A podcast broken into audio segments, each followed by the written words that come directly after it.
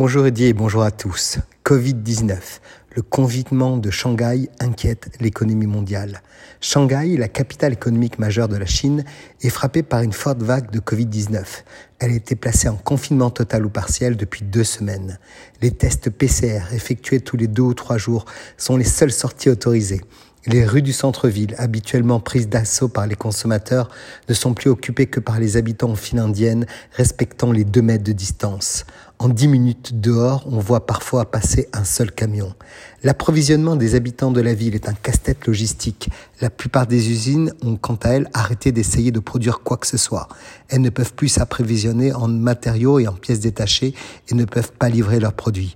Shanghai est un centre industriel très important, Rudy à la fois pour les produits finis, mais encore plus pour les composants de haute technologie, pour l'industrie automobile, l'électrique ou encore les nouveaux matériaux.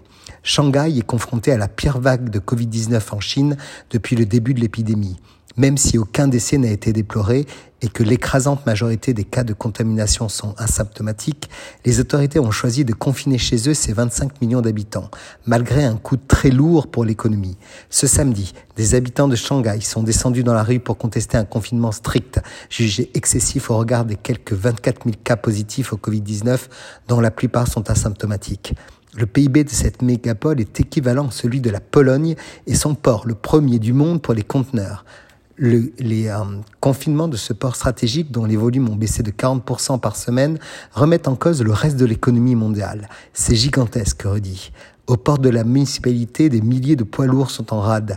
Les chauffeurs qui entrent dans la ville doivent à la sortie observer eux-mêmes une quarantaine d'au moins deux semaines ou qu'ils aillent ensuite en Chine. Le port de Shanghai assure à lui seul 17% du tonnage maritime chinois. Des industriels soulignent que les confinements à répétition d'un bout à l'autre du pays nuisent gravement à leur activité. La menace épidémique pèse sur l'objectif de croissance du gouvernement qui tape sur un taux de 5,5% cette année, déjà sa cible la plus basse depuis 30 ans. Pas moins de 23 grandes villes représentant 22% du PIB chinois ont imposé des mesures de confinement total ou partiel.